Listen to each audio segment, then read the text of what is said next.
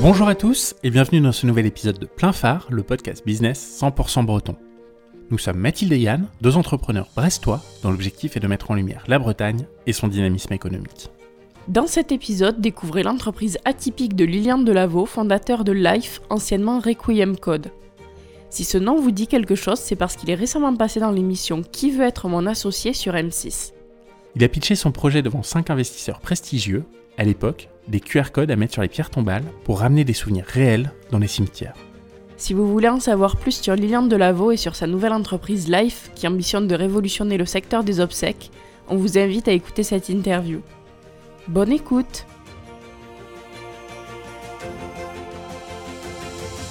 Bonjour Lilian, merci beaucoup de nous recevoir euh, pour euh, ce nouvel épisode de Plein Phare. Pour ceux qui ne te connaissent pas, est-ce que tu peux te présenter? Et présenter ton activité s'il te plaît Yes, je m'appelle Lilian Delavaux, j'ai 27 ans et je suis le fondateur et dirigeant de Life.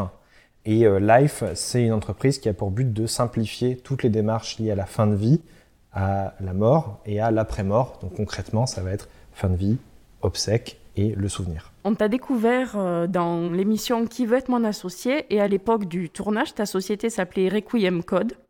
L'objectif était de créer des QR codes sur des plaques pour les poser sur les pierres tombales et ainsi disposer de photos et ou de vidéos au cimetière. Est-ce que tu peux nous expliquer comment t'es venue cette idée? En fait, l'idée de Requiem Code, à la base, vraiment la phase d'idée, c'est euh, quand j'ai enterré mon grand-père au tout début du Covid. À l'époque, on pouvait encore assister à des obsèques et se réunir. Et en fait, euh, durant l'enterrement de mon grand-père, je me suis rendu compte de deux choses. Alors déjà, je le dis parce que ça, il faut le souligner, la cérémonie s'est bien passée. Je pense vraiment qu'on lui a rendu hommage. Par contre, en contraste, quand je suis arrivé dans le cimetière, j'ai eu un vrai choc euh, parce que bah, la pierre était terne, quoi. Enfin, je me suis dit, j'arrive dans le cimetière, on me dit que c'est un lieu qui est dépositaire du souvenir, et je ne vois rien qui représente mon grand-père. Même, alors même que la, tombe bah, venait d'être ouverte, il y avait des fleurs autour, etc. Donc on était peut-être dans le meilleur moment euh, de, de, ce qui serait son caveau et sa dernière demeure. Et ça ne pouvait pas me rappeler mon grand-père. C'est pas parce qu'il y a le prénom et le nom de mon grand-père euh, et son année de naissance et de mort sur la tombe que ça peut me le rappeler. Je me suis dit, il manque un truc, il manque un truc colossal, il manque du souvenir. Il manque quelque chose qui soit de l'ordre du souvenir. Et donc Requiem Code, c'était une réponse à ça. C'était de se dire comment je réintroduis le souvenir, le vrai souvenir, un souvenir vivant d'un sens, dans le cimetière. C'est vrai qu'il n'y a rien de plus impersonnel qu'une pierre tombale à côté d'une autre pierre tombale. Oui, tout à fait. Alors on peut, on peut essayer. Il y a des gens qui font des, monuments funéraires euh, personnalisés, originaux. Et c'est vrai que c'est important. Mais malgré tout, euh, euh, voilà, c'est ce que je dis souvent. Mon, grand-père, il avait un rire de Tony Truant, des trucs que tu fais plus aujourd'hui. C'est des machins de, machins de campagnards du siècle dernier. C'est des, des, rires hyper forts. Et, euh, et, voilà, et ça, je l'ai pas. Je l'ai pas quand je me recueille, quelle soit la beauté du marbre. Donc il faut, il faut euh, dépasser ça. Et euh, bah, on est au 21e siècle, on est dans le troisième millénaire. On sait faire de l'audio et de la vidéo. Donc je me suis dit, assez naïvement presque, je me suis dit, bon, bah, mettons de l'audio et de la vidéo. Et justement, qu'est-ce qui t'a poussé à participer à, à cette émission? Est-ce que c'est toi qui as candidaté ou comment est-ce que tu t'es retrouvé sur le plateau? Alors, En fait, pour me retrouver sur le plateau, c'est pas moi qui ai candidaté. Moi, je connaissais l'émission de nom, je pourrais être très franc, je l'avais pas vu la saison 1 qui avait été diffusée en 2020. C'est une journaliste qui travaille pour le, groupe de prod d'Arthur, donc euh, Satisfy, mhm. euh, qui est venue me chercher, qui m'a dit ah, voilà, pour cette saison, on voudrait des entrepreneurs qui sortent un peu du lot, avec des projets qui changent, etc. Et forcément, euh, quand on veut innover dans le funéraire, bon, tout, de suite, on, sort un peu alors, du lot du funéraire. pas forcément du lot des startups parce que bah, moi c'est pas ma première boîte. innover au quotidien, bon, c'est un peu mon mantra. Je, euh, J'irai pas jusqu'à dire que je sais faire totalement, mais en tout cas, c'est la volonté que je me donne le matin quand je me lève. Par contre, voilà, quand on arrive dans le funéraire, tout de suite, ça, ça coince. Et c'est ce qui les intéressait. Alors, j'ai quand même euh, passé euh, les étapes de casting. J'ai pas, j'ai pas eu de passe droit particulier, etc. Mais on savait dès le début que voilà, euh, la prod de l'émission voulait des projets qui sortent du lot. Ils voulaient du funéraire. Ils voulaient du sexuel mhm. aussi. on l'a vu au moment où on tourne là hier avec le, le passage d'une autre entreprise. Donc, euh, il voulait euh, dépasser un peu la première vision qu'on peut avoir quand on pense innovation, qui est toujours sur des domaines un peu technologiques ou autres, et montrer qu'on peut faire euh, du social, on peut faire de la vie, on peut faire de la mort. On voulait te montrer un petit souvenir du tournage que tu n'as pas vu directement, et on voulait en échanger avec toi juste après. Petite idée de ce que ça va être du coup. si c'est quelque chose que j'ai pas vu directement et qui me concerne, vas-y. Et moi, je ne suis pas intervenu, je t'ai laissé déblatérer tes conneries. Mais je trouve que si tu veux, on a le droit d'avoir un rapport, effectivement, donc à la mort qui n'est pas le tien. Tu vois, c'est-à-dire que toi, si on n'est pas dans la communauté, on n'est pas dans le why, on n'est pas joyeux, et, etc., alors c'est qu'on est un ringard. Il y a des vrais gens qui vont dans des cimetières. Et moi, je les vois. J'ai croisé peu de gens qui étaient sur TikTok, Mais ça, ça viendra sûrement. Sauf que ces gens-là, effectivement, ils y vont pas. Voilà ce que je dis. Point. non, mais tu dis, tu fais exactement comme ceux qui critiquaient au début Airbnb, qui disaient mais qui va louer son appartement Mais non, à ça n'a rien à voir. Airbnb, ça existait déjà avant. Airbnb, c'est ton monde, c'est du marketing. On a toujours loué des pioles, on a toujours fait de la coloc. Et les bed and breakfast en Angleterre, ça, ça existe depuis, Depuis un siècle. 50 ans. Donc, si tu veux. Trop donc, sûr de la toi. réalité, c'est que toi, en fait, tu vois tout par le biais du marketing. T'as le droit. Non. Mais encore une fois, mais ne pense pas que parce que t'as réussi un truc avec tes poudres, t'as un avis universel et absolu sur tout. Personne t'oblige à Moi, acheter je sa dis- solution. Non, non, mais c'est toi qui nous attaques. Moi, j'ai pas dit qu'il fallait pas y aller. C'est toi qui nous attaques en disant vous êtes des ringards. Je t'ai pas attaqué, j'ai pas Si. dit que t'étais un ringard, j'ai dit que c'était l'ancien monde. ethnocentré, et en plus on n'avait pas lu Schopenhauer. La réalité, c'est effectivement, c'est que tu as le droit effectivement de l'aider, et en plus je trouve qu'il est méritant. Je l'ai dit d'ailleurs, je trouve que tu as eu raison effectivement de dire qu'il y avait, il y a sans doute quelque chose à faire. Si tu creuses ton sillon, peut-être qu'effectivement donc dans 20 ans, et si un jour tu as des descendants, peut-être qu'ils seront très riches grâce à cette application. À titre personnel, moi je trouvais que Requiem Code était une excellente idée, mais il y a eu une petite bagarre entre les investisseurs au sujet du business des obsèques, comme on l'a entendu entre Anthony Bourbon et Jean-Pierre Nadir. À ton avis, est-ce que révolutionner le secteur des pompes funèbres, c'est obscène?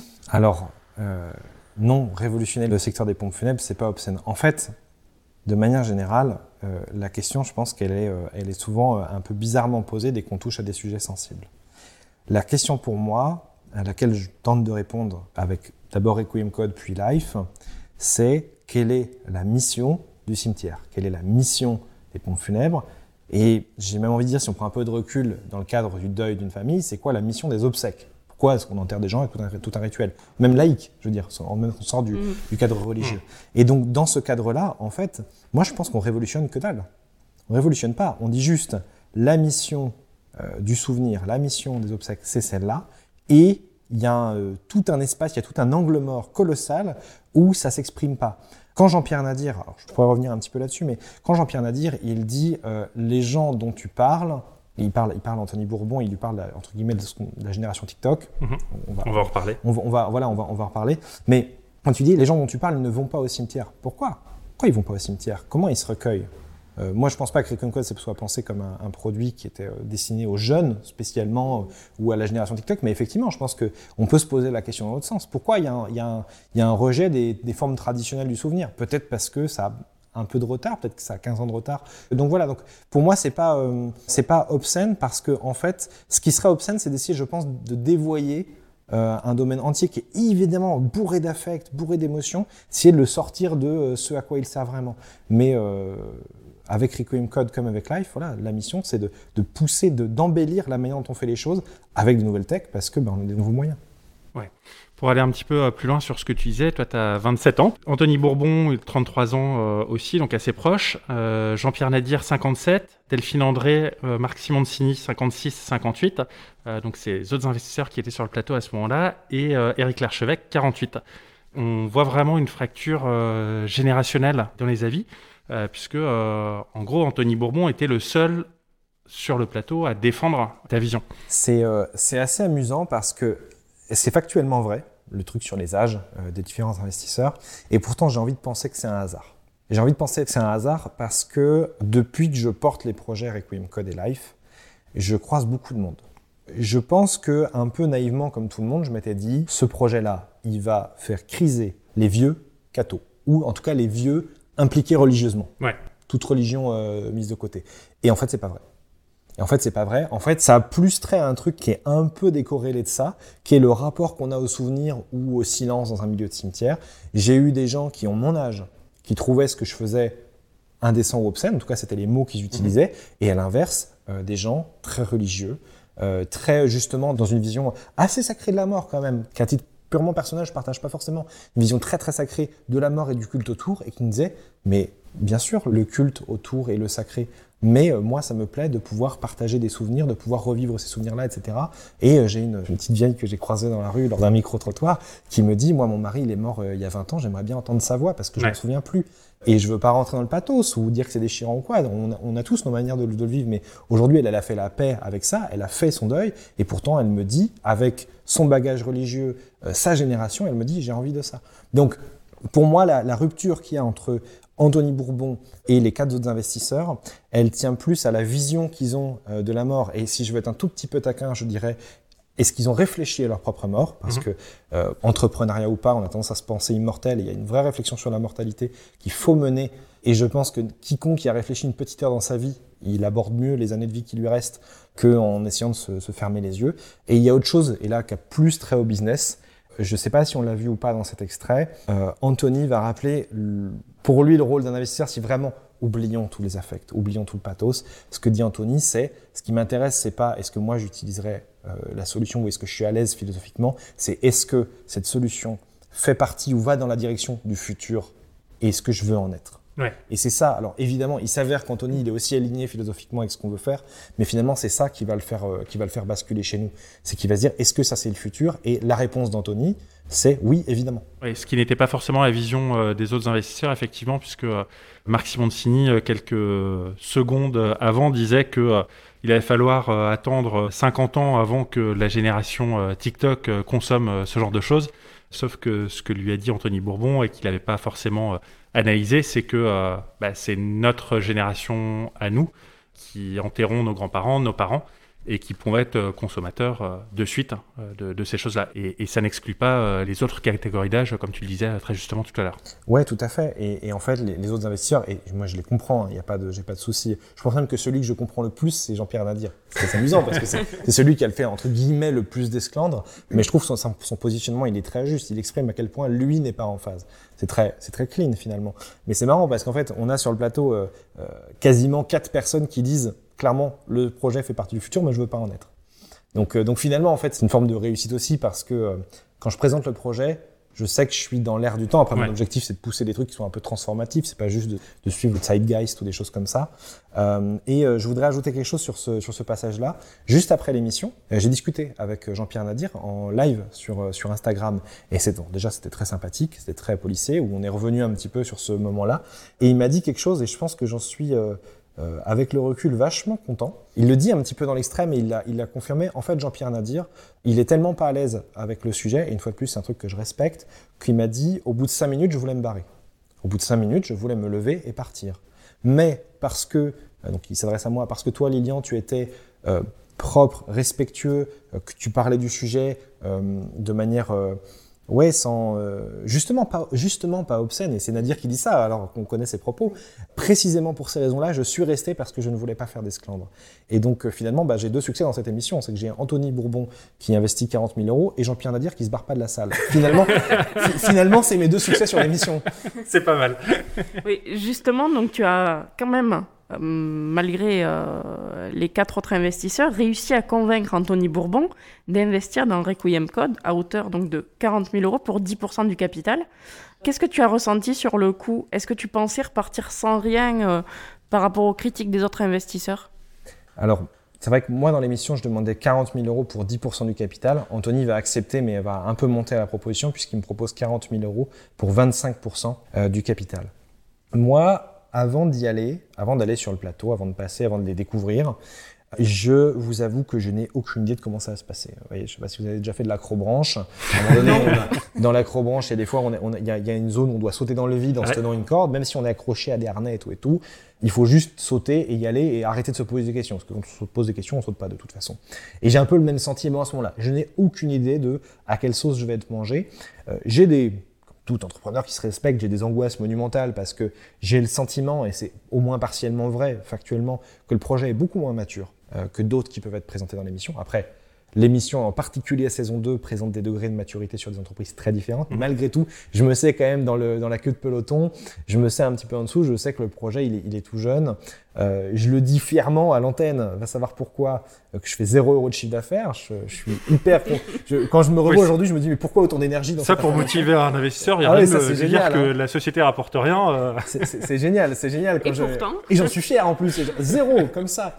Donc, donc voilà. Donc, mais malgré tout, pour cette raison-là, j'ai préparé le marché. Pour cette raison-là, je, suis prêt à répondre aux questions du marché. Et finalement, c'est un peu paradoxal parce que euh, mon projet a des, des, racines assez philosophiques. En tout cas, euh, voilà, ça, vient, ça vient des tréfonds, ça vient de l'intérieur. Parce que je sais le projet peu mature, je prépare beaucoup le marché et je me retrouve, paradoxe absolu, désarçonné parce qu'on me questionne que sur la philosophie du produit. Hmm. Presque après, je me dis mince, mais Enfin, j'avais rien à préparer sur le marché si on allait juste me chercher sur la philo du, du, produit. Donc, donc voilà, donc j'étais pas sûr de ce qui se passerait. Par contre, ce qui est sûr, c'est que quelques secondes avant que Anthony se décide à investir, je pense que c'est cuit. Je, je, je, pense que c'est cuit. Enfin, je sais que Anthony peut me sauver. Alors me sauver, il faut voir aussi qu'on passe sur M6 devant 1,7 million de téléspectateurs, on présente une idée, ça crée forcément une énergie positive de Bien dingue. Sûr. Oui, parce que le prix d'un spot de pub à cette heure-là, euh, sur une grande chaîne. C'est plus de 40 millions. C'est ça. Voilà. et, en plus, là, c'est arrivé dans l'autre sens. C'est même pas moi qui ai déboursé, c'est Anthony pour moi. Euh, pour, et, pour le, et pour le projet surtout. Euh, donc voilà, donc forcément, c'est une grosse opportunité, on le sait, mais je me dis, c'est cuit. C'est cuit euh, et ça aura forcément des conséquences sur le déroulement du projet. Et donc, euh, ouais, jusqu'au dernier moment, en fait, globalement, quand je viens de voir les quatre qui viennent de dire non, non, non, non pour des raisons philosophiques, euh, je m'attends à ce moment-là à un Anthony qui dit euh, c'est super chouette, tout quand je vois les, autres épisodes maintenant, qui dit c'est super chouette, mais euh, il y a plein de choses à reprendre, etc. On se reverra plus tard, au revoir. Quoi. Euh, et du coup, ben, je surprends beaucoup à ce moment-là en investissant, c'est clair. On en a parlé un petit peu plus tôt dans notre conversation et tu l'évoquais là. Il y a un gros sujet qui est lié à ton activité, c'est l'éthique.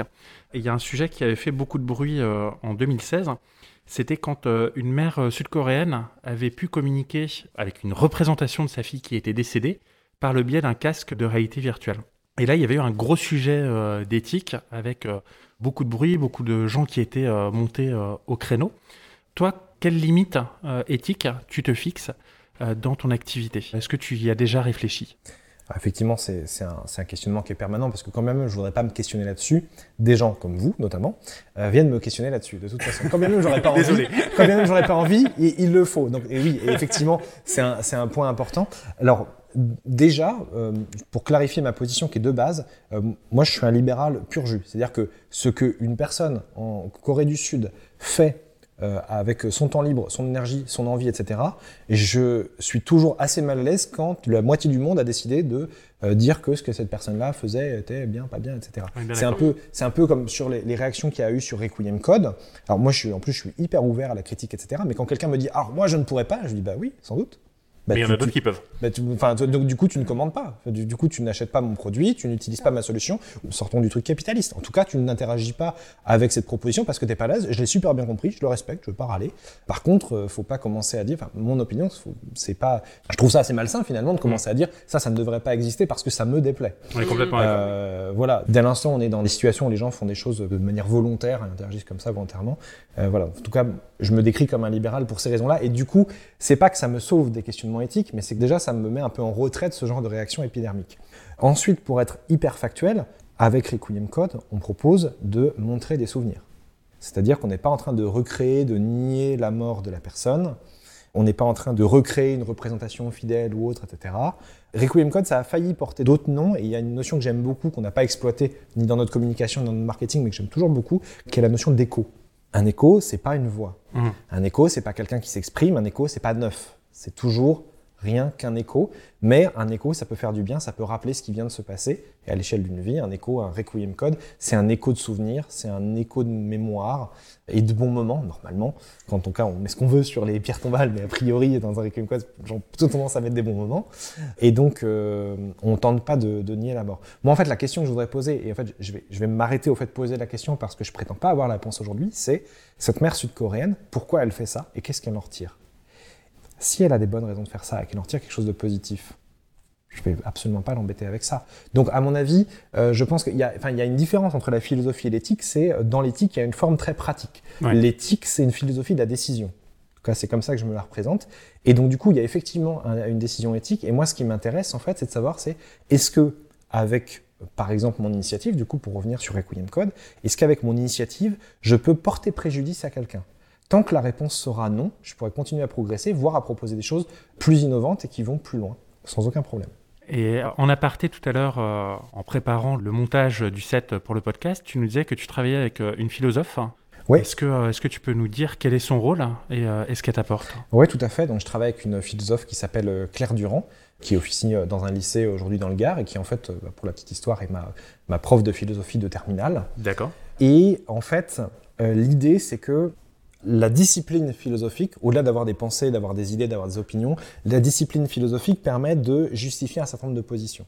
permet d'expliquer ce qu'on fait. Et normalement, même s'il il y a pas mal de réactions de Français qui malheureusement n'ont pas gardé un très bon souvenir de la philosophie au lycée, moi j'en ai gardé un très bon souvenir, notamment grâce à cette professeure aujourd'hui qui est ma philosophe de terrain, un petit peu ma philosophe référente dans Life. Quand on explique bien ce qu'on fait, on peut avoir des discussions constructives. Euh, vous aurez peut-être vu sur les réseaux sociaux que le projet Requiem Code, Life aussi, mais le projet Requiem Code, quand il a été présenté, génère beaucoup de clivages. Euh, on voit dans les commentaires, il y a des gens qui sont très opposés, j'en parlais un peu tout à l'heure, euh, des gens qui sont tout à fait pour, etc.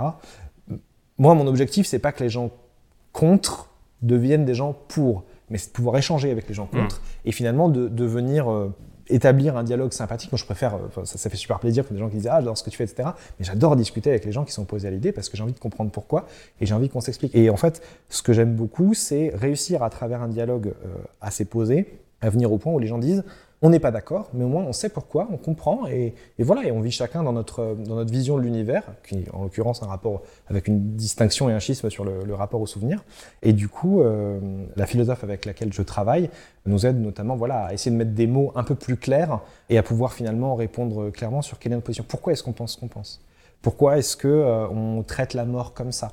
Et euh, dans Requiem Code, c'est lié au souvenir, mais même dans Life, on pourrait se dire, bon, fait, Factuellement, on facilite les obsèques. Mais en facilitant les obsèques, on porte quand même un propos, euh, on libéralise un peu le rapport euh, au, rite mortuaire, au moins partiellement, même si à la fin, ça va toujours avec des pompes funèbres. Et donc, du coup, il y a deux solutions. Soit se dire, on fait ça parce qu'on fait ça et que c'est de l'innovation et que c'est très bien. Soit on essaye de se dire, non, euh, on fait ça parce qu'on a une bonne raison de le faire. Et moi, ce que j'apprécie, c'est me dire que ce que je fais, c'est pour que la société aille dans un meilleur état je suis très content de me payer un salaire ou de, ou de, ou de pouvoir m'acheter des trucs parce que je me suis enrichi personnellement ou des trucs comme ça. Mais euh, ça, c'est super sympa. Mais fondamentalement, je vois mon but sur Terre, et je pense que tout le monde voit plus ou moins son but sur Terre comme ça, même si c'est pas toujours explicite, comme j'essaye de prendre la situation euh, dans laquelle je suis d'un point A et je me dis que le point B, il est porteur de plus de vertus et de valeurs. Donc c'est tout bête, mais tout comme on fait des super métriques pour savoir si nos publicités ont marché, il bah, faut, je pense, se donner des métriques philosophiques pour vérifier si oui ou non on améliore la société. Le soir de la diffusion de l'émission sur M6, tu as mis en ligne une landing page pour faire une promotion sur euh, les QR codes, donc appelé Life Memory maintenant. Est-ce que ça a bien fonctionné? Est-ce que tu peux nous donner les, résultats? Ça n'a pas très bien fonctionné, euh, mais c'est pas forcément une surprise. En fait, on le sait déjà depuis euh, plusieurs mois après l'émission. en fait, même depuis avant l'émission. là, enfin, pour revenir du coup sur des aspects très très business, concrètement, c'est pas un produit qu'on va acheter en ligne. On le sait depuis pas mal de temps. La seule raison pour laquelle on a mis une landing page en ligne, c'est parce qu'on savait qu'on aurait quand même des ventes. On en a une centaine. Au moins de la visibilité. Voilà, on savait qu'il y a des gens qui verraient l'émission et qui seraient vraiment hyper convaincus et qui voudraient y aller, etc. Et qui, et qui auraient déjà l'idée, qui seraient déjà pile poil dans le moment où euh, ils ont fait un enterrement il n'y a pas longtemps, ils ont des photos à dispo, ils ont envie d'eux, etc. Donc on trouvait ça dommage de ne pas le proposer, mhm. mais en réalité, la manière numéro un avec laquelle on peut interagir avec les familles, euh, c'est via les pompes funèbres. Mhm. Et même à travers le projet Life, en fait, c'est les pompes funèbres qui savent interagir avec les familles.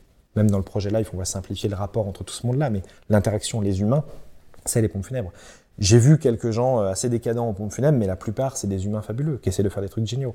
Et donc, du coup, proposer un truc aussi personnel et intime qu'un souvenir, réalité augmentée ou pas, mais que de repousser du souvenir vivant sur des tombes de gens qui sont décédés, forcément, ça ne peut passer que par quelqu'un qui est en pompe funèbre. Donc en fait, en réalité, la vraie réussite de cette émission, c'est que je suis en contact avec euh, bah, les grands groupes majeurs de pompes funèbres qui veulent qu'on travaille ensemble sur Life Memory pour proposer ça à leurs clients. Et ça, là, il n'y avait pas de landing page. Euh, c'est du contact direct. Enfin, si, d'ailleurs, il y avait une landing page professionnelle, mais c'est du contact par mail qui s'est fait, c'est des rendez-vous. Et c'est ça la vraie, euh, la vraie force, c'est d'avoir dit à tous les gens qui sont dans les pompes funèbres et qui, traditionnellement, je les blâme pas, euh, n'innove pas beaucoup, de leur dire hey, regardez, nous, on fait des trucs, ça pourrait vous intéresser. Et ça me rassure un peu de voir que oui, ça les intéresse. Là, justement, depuis le début de la conversation, on a commencé par parler de Requiem Code. On a dévié un petit peu sur Life. Pour qu'on comprenne bien, est-ce que tu peux nous dire quelles sont les différences entre Requiem Code et Life En fait, je vais vous dire comment Life est né de Requiem Code et euh, ça prendra sens. Requiem Code, c'est un projet d'ingénieur. Voilà, moi, je suis ingénieur, j'enterre mon grand-père, je vois un problème, je pose une solution. Le bon ingénieur classique euh, qui met des solutions sur des problèmes en utilisant des, lignes de code. Alors, je respecte toujours ça, j'adore faire ce genre de truc-là. C'est comme ça que j'ai souvent de l'idéation qui se crée, toujours des idées de prototypes, j'adore prototyper, etc. Néanmoins, donc, je présente dans Qui veut être mon associé, je présente à tout le monde euh, ce qui est donc un projet d'ingénieur qui s'appelle Requiem Code. Et euh, je me retrouve quelques mois après l'émission, c'est le délai qui nous est imparti pour échanger avec les investisseurs, à discuter avec Anthony, Anthony Bourbon qui a investi, et il me dit est-ce que tu n'as pas plus d'ambition euh, sur Requiem Code? Est-ce que tu n'as pas envie d'aller au-delà? Alors, moi, il s'avère que si, à ce moment-là, j'ai déjà plein d'ambition. Je sais déjà qu'il y a des trucs pathologiques dans la manière d'organiser les obsèques de manière générale, il y a un truc pathologique fondamental dans la manière dont on traite la mort. Donc, ça se répercute un peu sur tous les, tous les business qui sont derrière. Et du coup, je sais que je veux changer les choses. Je sais notamment qu'il y a sans doute moyen de largement améliorer la manière dont les obsèques sont organisées. Et donc, je lui dis ça, mais je lui dis, moi, en, bon ingénieur, je fais d'abord un petit produit, puis s'il marche, qu'il est rentable, etc., je ferai un plus gros produit, puis je ferai d'autres choses, etc. Et euh, en tout cas, dans ma vie d'entrepreneur, j'en étais à ce moment-là. Je pensais comme ça. Et euh, Anthony va m'aider à penser dans l'autre sens. Il va me dire, non, Requiem Code, c'est chouette. D'ailleurs, de facto, même si on a changé de nom, ça existe toujours. On l'a gardé. Mhm. Alors c'est clairement historique, vu les directions qu'on prend actuellement. On le garde parce qu'on est attaché au projet de base, mais dit, pour bien entreprendre, on peut et on doit faire l'inverse. On doit porter un très gros projet avec d'énormes ambitions, dans laquelle on peut définir ensuite un certain nombre de verticales. Et donc du coup, euh, de cette discussion, et je pense que le nom de Life, euh, c'est moi qui vais le donner presque comme une blague au début. Je veux dire, attends, si on veut vraiment aller au bout du truc, on révolutionne toutes les pompes funèbres, on appelle ça live, quoi. Et euh, après une petite vérif à l'UNPI, c'est passé. Euh, donc, euh, donc, donc voilà. Donc en fait, ce qui se passe, c'est que Life, ça naît du désir de se reconcentrer sur le why, le pourquoi de Requiem Code et de dire on va le pousser encore plus loin et on va le mettre en avant. Plutôt que d'en faire un futur hypothétique, on va en faire le sujet de la société, d'où le changement de, de, nom et d'où le fait de dire nous, notre projet, c'est Life. Dans Life, il y a Life Memory, il y a toujours les codes, etc.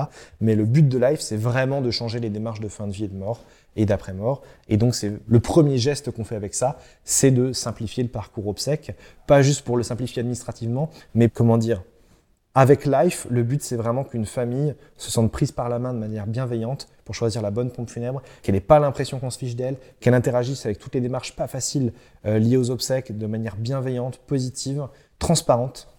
C'est écrit partout hein, dans mon bureau euh, de manière rassurante, simple, etc. Mais c'est un credo en fait, c'est pas une feature, c'est un credo. Il faut qu'on arrive à faire ça, et donc on s'est donné cette direction-là. Donc en fait, pour synthétiser, Requiem Code, c'est un projet ingénieur qui vise à mettre des souvenirs en réalité augmentée sur les tombes. Life, c'est une entreprise qui a pour but de fournir une plateforme qui simplifie et améliore toutes les démarches qui permettent d'organiser des obsèques, dans lesquelles on peut accéder à un certain nombre de services qui sont tous portés quand même par un, rapport très positif à l'innovation technologique, dont Life Memory, qui est le successeur euh, de Requiem Code. Aujourd'hui, tu as levé 1 euh, million d'euros avec une valorisation de Life à 10 millions d'euros contre 200 000 lors de l'enregistrement de l'émission, euh, c'est-à-dire une valorisation multipliée par 50. Qu'est-ce qui explique un tel gap et est-ce que tu aurais pu y arriver sans l'aide d'Anthony Bourbon? Euh, Sur le sujet de la valo, je pense qu'en fait, il ne faut pas forcément se poser la question en ces termes-là. En réalité, c'est pas la même boîte. Pas la même boîte c'est pas la même boîte. Qui veut être mon associé Je présente Requiem Code. On n'a pas que changé de nom, on a changé d'ambition, on a changé de modèle, on a complètement retourné. En fait, ce qui a survécu, c'est le why. Et du coup, euh, ça, ça, fait impressionnant, mais en fait, je pense pas qu'il faille se poser la question en termes de la valo a explosé ou quoi. C'est pas le même projet. Et donc, du coup, le projet Life, c'est un projet qui, dans ses ambitions, dans ce qu'il veut faire, dans les partenariats qu'il est en train de conclure, effectivement, est plus logique d'être valorisé à 10 millions. Est-ce qu'on aurait pu réussir sans Anthony? Non, je ne pense pas. On n'avait pas le réseau. Forcément, un gars comme Anthony, feed, ça pèse 200 millions à peu près.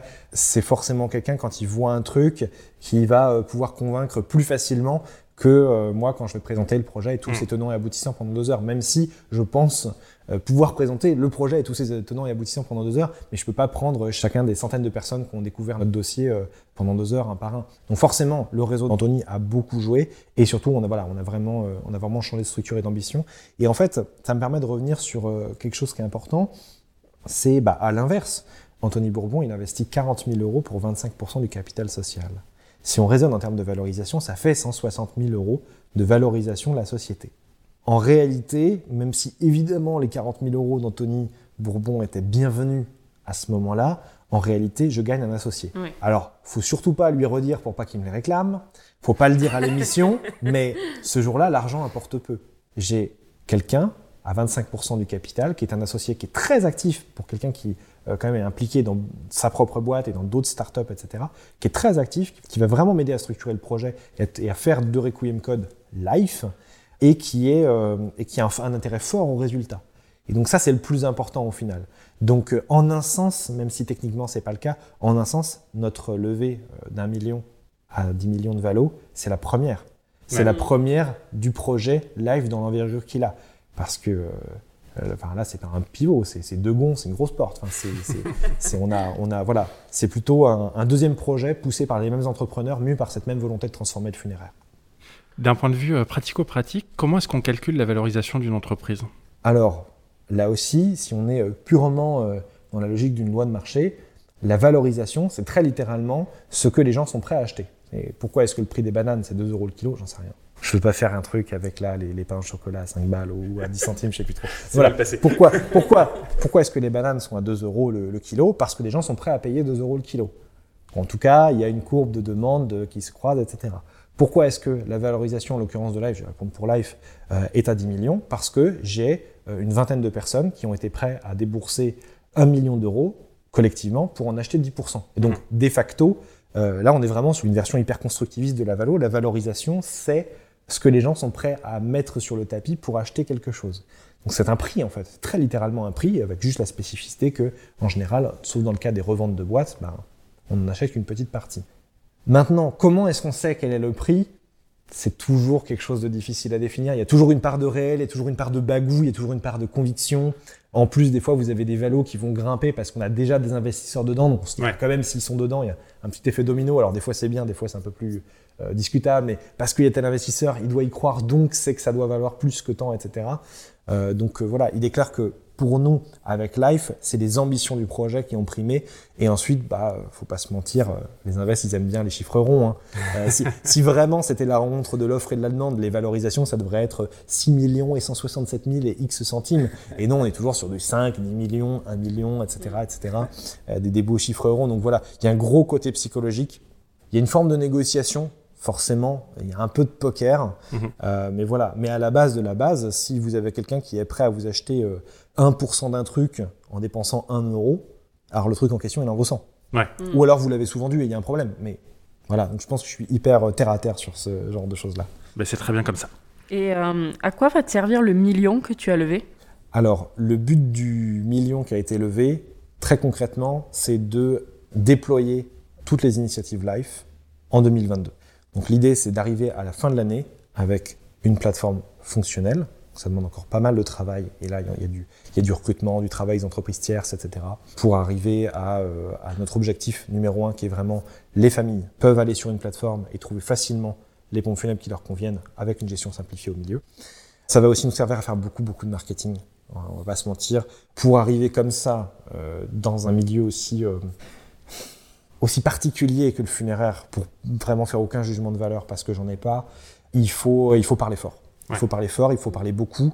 Il faut se faire entendre à la fois des euh, clients potentiels qui seront les familles qui auront besoin d'organiser des obsèques, bien sûr, mais il faut aussi montrer aux autres qu'on est là, qu'on vient et qu'on vient là pour durer. Donc effectivement, on arrive forcément euh, comme un chien dans un jeu de quilles, mais euh, il y a quasiment la moitié du budget qui part dans du marketing parce qu'il faut que les gens comprennent qu'on peut faire mieux du funéraire et que ça va passer par live.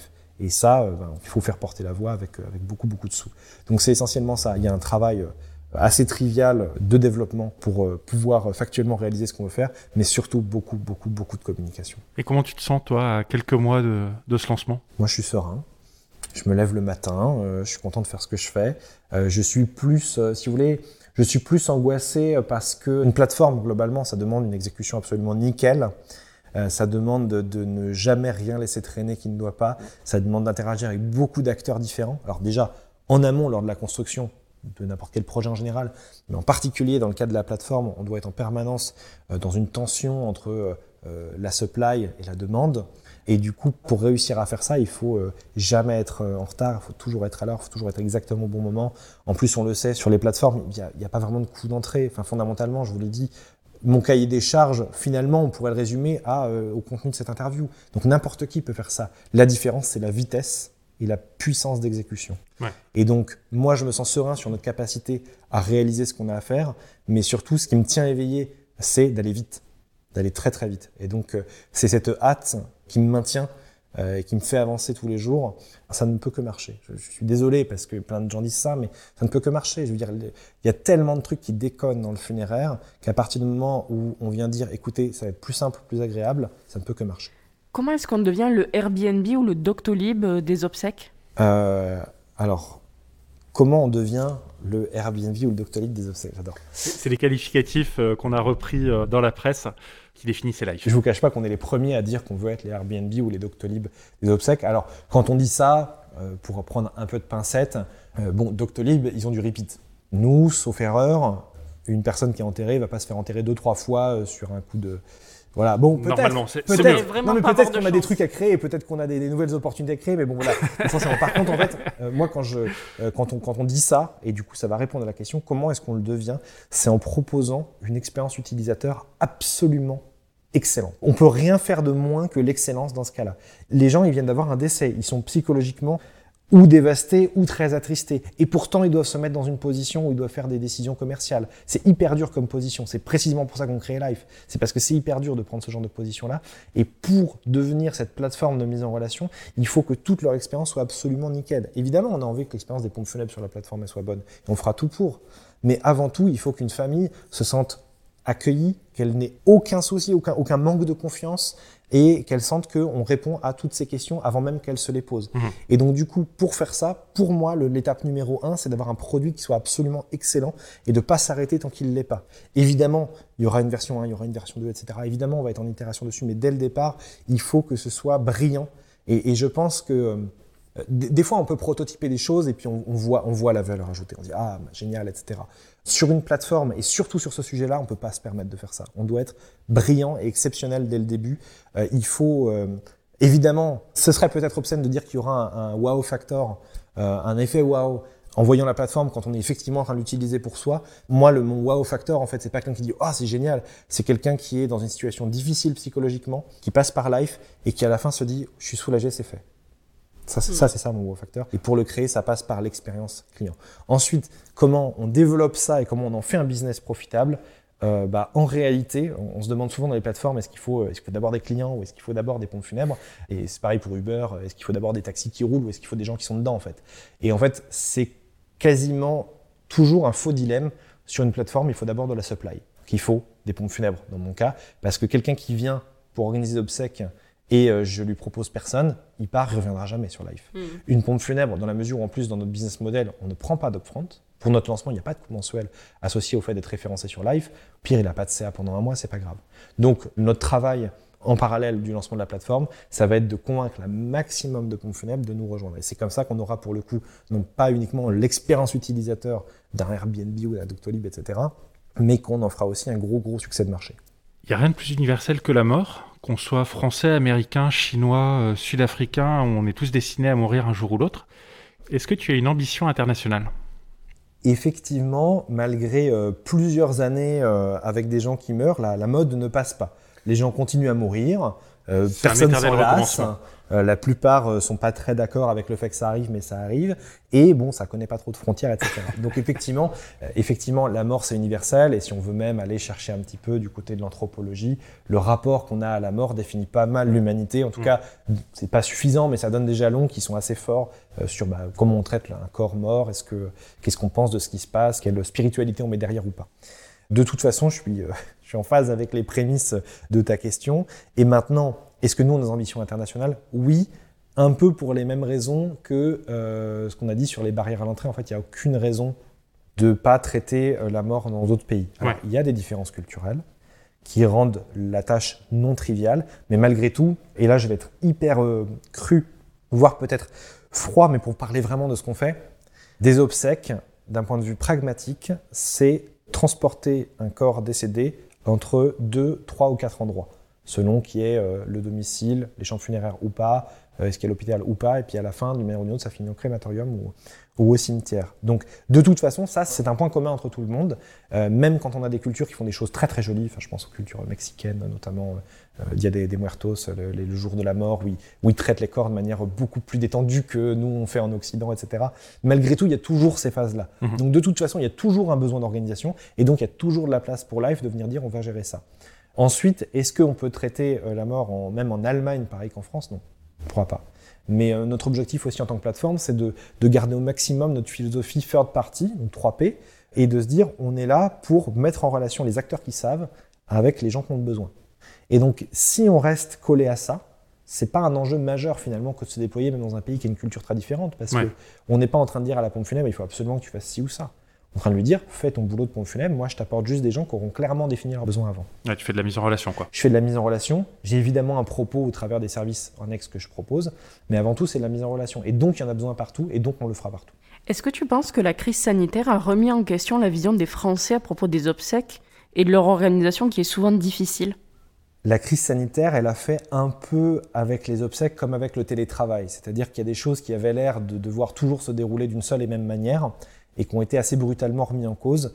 La zone la plus dure ayant vraiment été, surtout lors du premier confinement, quand on a eu les bannes euh, et l'impossibilité de se rendre aux obsèques, ou mmh. alors il y avait des jauges, etc. Enfin, ça, c'était très très dur pour beaucoup de familles. Et du coup, un peu en retard, et je m'inclus dedans, euh, il y a des gens qui commencent à dire, mais attendez, on pourrait faire des obsèques en ligne, etc. Il y a déjà des gens qui faisaient ça avant. en tout cas, assister aux obsèques en ligne ou tenir une partie des cérémonies en ligne, etc. Et donc je pense que, évidemment, c'est hyper dommage, c'est hyper délétère parce que c'est arrivé par le biais du manque. Mais par contre, c'est clair que ça a obligé les gens à se dire bon, est-ce que, de la même manière qu'il y a des gens qui se sont dit, est-ce que je peux bosser de chez moi avec une connexion Internet? Et pour pas mal de gens, bah, surtout dans le service en fait, la réponse était oui à condition de bien s'organiser. Euh, bah dans le funéraire, ça s'est fait pareil aussi en fait. Est-ce qu'on peut tenir des funérailles partiellement à distance pour la famille qui peut pas venir pour des raisons sanitaires?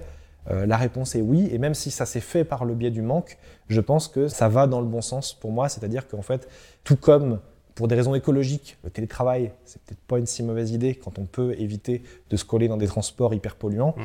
Eh ben en fait, il y a peut-être euh, avant le Covid, avant la crise sanitaire, des gens qui ne pouvaient pas assister à des funérailles, qui ne pouvaient pas rendre hommage et qui ne pouvaient pas finalement faire cette étape qui est assez importante quand même dans le deuil, d'être présent d'une manière ou d'une autre aux obsèques et qui, même après le Covid, je suis hyper optimiste, même après le Covid, maintenant vont pouvoir le faire parce qu'on a mis les solutions en place. Mm. Donc euh, oui, ça a changé le rapport, malheureusement euh, de manière assez agressive, mais ça a forcé à se positionner et là aussi à se dire c'est quoi la mission des funérailles, c'est de réunir la famille. On est obligé d'être tous présents physiquement? Non. Donc, ça, pour le coup, c'est un, truc un peu positif qu'on tirera de cette crise. Avant de passer aux questions plein phare qui vont conclure cet entretien qui était hyper intéressant, on avait une dernière question euh, pour toi. Où est-ce que tu t'imagines dans 5 ans? Alors, dans 5 ans, euh, déjà, Life, c'est international. Euh, la face des obsèques a changé. Et on n'a jamais lâché, quand je dis on, je m'inclus aussi vraiment dedans, on n'a jamais lâché cette volonté de toujours pousser de l'innovation, non pas pour le plaisir de pousser de l'innovation technologique, mais dans le but d'aider l'humanité à progresser. Là, on, se projette dans 5 ans, je vais être un peu plus grandiloquent. Euh, je sors volontairement un peu du pragmatique. Je pense que on a besoin de progresser sur le rapport à la mort. Et moi, dans 5 ans, je me vois déjà dans une société qui a un peu progressé sur le rapport à la mort, y compris à travers des outils aussi finalement euh, bateaux que euh, plateforme de mise en relation pour des obsèques. Quoi on a progressé. Moi, personnellement, dans 5 ans, je pense que euh, soit Life est encore en pleine croissance parce qu'on a besoin de, temps et d'énergie pour l'international, etc. Et je suis les deux mains dedans. Soit on a atteint euh, un petit peu notre objectif qu'on s'était fixé. On commence à toucher euh, du doigt les raisons pour lesquelles on s'est lancé là-dedans. Et moi, tel que je me connais, j'ai des cycles qui vont être entre 4 et 8 ans, je pense, de toute façon. Qu'il n'est pas impossible que dans 5 ans, j'ai déjà envie de, de confier Life à euh, alors soit une grande entreprise, soit un autre CEO, etc. Et que je commence à aller trouver un autre sujet encore plus touchy, ça va être difficile, mais que je trouve un autre sujet encore plus touchy et que j'essaye d'y apporter bah, ce que je sais faire, c'est-à-dire questionner, transformer, améliorer.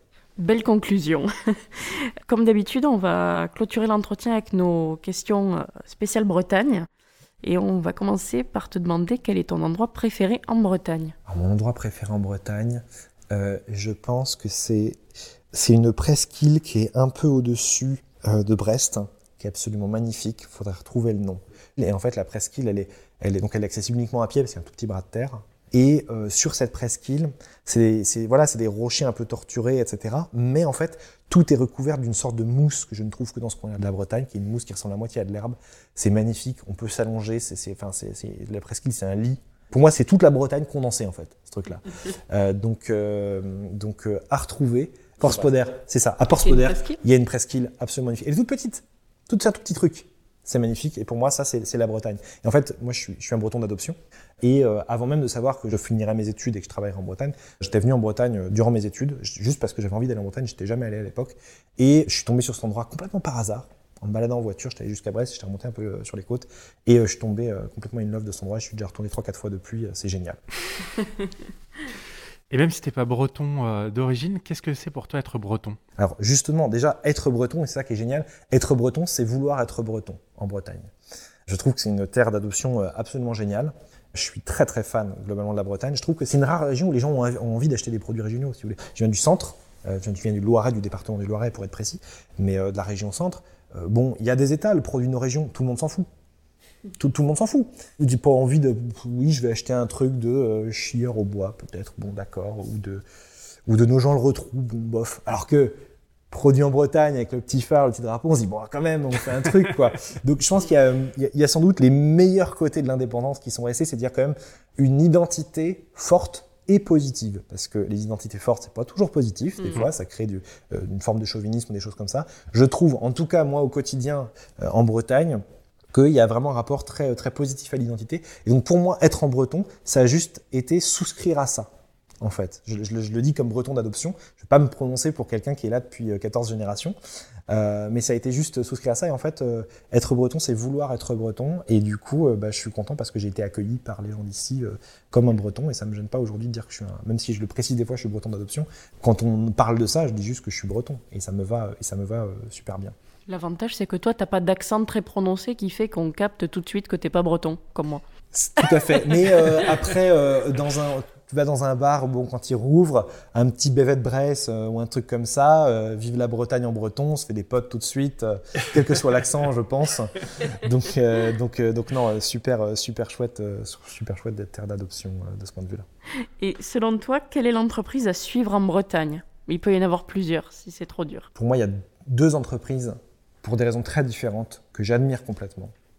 La première, c'est Biosensi, qui est euh, une entreprise qui euh, fait des, dispositifs médicaux, notamment pour le suivi de l'oxygénation des, euh, patients qui sont en bronchite, alors je connais pas tous les termes, mais qui sont en bronchite pulmonaire aiguë, forme hyper grave, donc qu'on peut développer soit suite à des cancers du fumeur, soit éventuellement aussi bah, le Covid. Ils bossaient dedans avant, alors leur produit est devenu très très très très très utile pour le suivi de l'oxygénation des patients dans un contexte Covid. Euh, qui est tenue par euh, Marie Pirotet, qui est une femme remarquable, que j'admire à chaque fois que je la vois, et, et son labo, où j'ai pas mal de, collègues qui bossent là-bas aussi. Enfin, c'est voilà, c'est une personne remarquable qui fait des trucs bien et qui les fait bien. Je suis désolé. Parfait. On est quand même sur un truc exceptionnel. Euh, et la deuxième entreprise à suivre pour moi, c'est Inspire, qui est tenue par, par Thibaut. Et Inspire, c'est un gars qui est à peu près de la même promo d'étudiants entrepreneurs que moi à la base. Euh, qui s'est lancé dans le marketing olfactif, mais pas que, dans les ambiances olfactives, au-delà du marketing, voilà, d'exploiter ce sens qui est hyper sous-utilisé. Et il y a beaucoup de bullshit qui est dit à ce propos, euh, voilà. Et en fait, moi, ce qui me fascine, et je lui dis à chaque fois que je le vois, c'est que tous les gens que j'ai croisés qui lui parlaient de son projet, disaient non, mais ça va pas marcher, ton truc, etc. Le mec, s'est accroché, la marque, elle est belle, elle est, elle est, elle est, fascinante. Il faut aller le voir, et pour moi, c'est mon, voilà, c'est mon entrepreneur préféré, euh, et, et c'est mes deux entreprises préférées, clairement, en Bretagne, BioSensi et Inspire. On ira voir ça avec grand plaisir. Un grand merci Lilian d'avoir participé euh, au podcast et euh, ravi d'avoir pu échanger avec toi avec euh, sérieux mais légèreté sur un sujet qui est parfois lourd, qui est celui de la mort. Pour ceux qui souhaitent en savoir plus, est-ce que tu as un site internet sur lequel les, les orienter ou des réseaux sociaux sur lesquels ils peuvent retrouver l'actualité de Requiem ou de Life? Le plus, le plus simple, c'est vraiment les réseaux sociaux. Donc sur tous les réseaux sociaux, notre handle, notre hâte, c'est découvrir Life, en un mot, sans accent. Euh, donc voilà, Instagram, Facebook, LinkedIn, nommez-le, on y est. Sauf sur TikTok, mais ça ne saurait tarder, mais pas encore. Euh, mais voilà, donc euh, ouais, découvrir Live pour savoir un petit peu ce qu'on fait, où on va, et puis, et puis aussi interagir sur, effectivement, je pense que c'est le, le bon mot, un sujet qui peut être lourd, mais qui nécessite tellement qu'on l'aborde avec légèreté. Merci beaucoup. Merci Lilian. Merci à tous.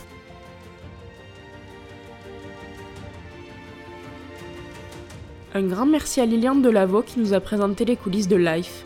Nous espérons que cet épisode vous a plu également. Si vous souhaitez continuer cet échange avec Lilian, vous pouvez retrouver les liens des réseaux sociaux de Life dans les notes du podcast. Merci à vous pour votre écoute. On se retrouve d'ici 15 jours pour un nouvel épisode. En attendant, retrouvez-nous sur nos réseaux sociaux Instagram, LinkedIn, Facebook et Twitter ou sur notre site pleinphare-podcast.fr. N'oubliez pas de nous laisser un avis sur votre plateforme d'écoute favorite si l'épisode vous a plu. À très bientôt